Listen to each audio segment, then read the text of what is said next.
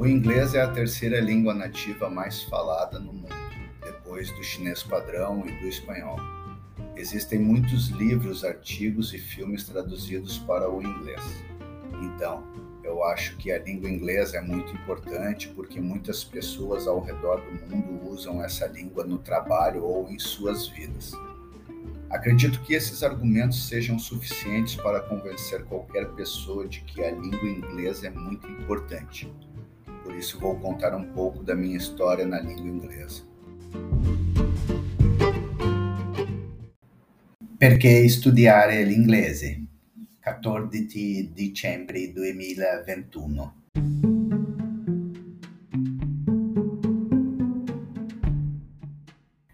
La lingua inglese è la terza lingua madre più parlata al mondo, dopo il cinese standard e lo spagnolo.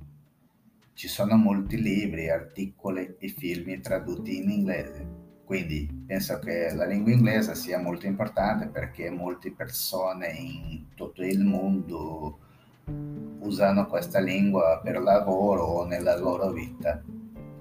Credo che questi argomenti siano sufficienti per convincere chiunque che la lingua inglese è molto importante, quindi ti racconterò un po' della mia storia in inglese. Ho iniziato a studiare inglese nel marzo 2020 quando il coronavirus si è diffuso in Brasile e l'isolamento sociale è diventato realtà. Ho comprato un corso da Jack chiamato Ask Jack un insegnante madrelingua straordinaria che ha vissuto diversi anni in Brasile e parla portoghese.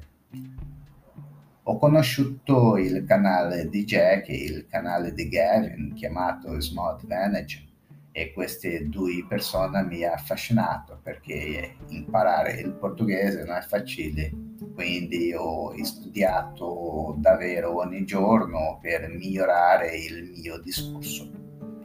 Leggo molti libri per principianti e sto leggendo il mio primo libro da due mesi. Il nome del libro è The Four, Bernard Cornwell, uno scrittore britannico. Ho letto molti dei suoi libri, ma avevo letto tutti i libri in portoghese e in inglese per me è molto difficile ho letto tante volte lo stesso capitolo e ho sempre bisogno di un dizionario, ma non mi arredo.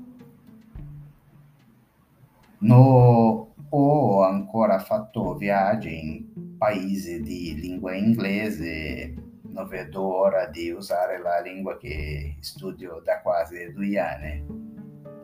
Scrivo, copio un breve testo, parlo o leggo lo stesso testo, guardo video, ascolto musica e podcast e vedo più volte i miei materiali è diventata un'abitudine. Oggi mi piace molto questa lingua e se ti sforzi per fare qualcosa i risultati si vedono.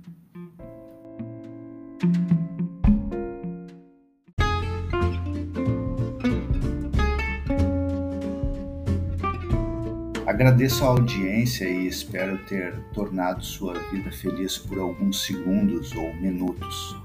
Seja feliz agora, não espere acabar para desfrutar a felicidade. A felicidade está no processo, no momento exato que estamos vivendo, no presente. Até a próxima. Tchau.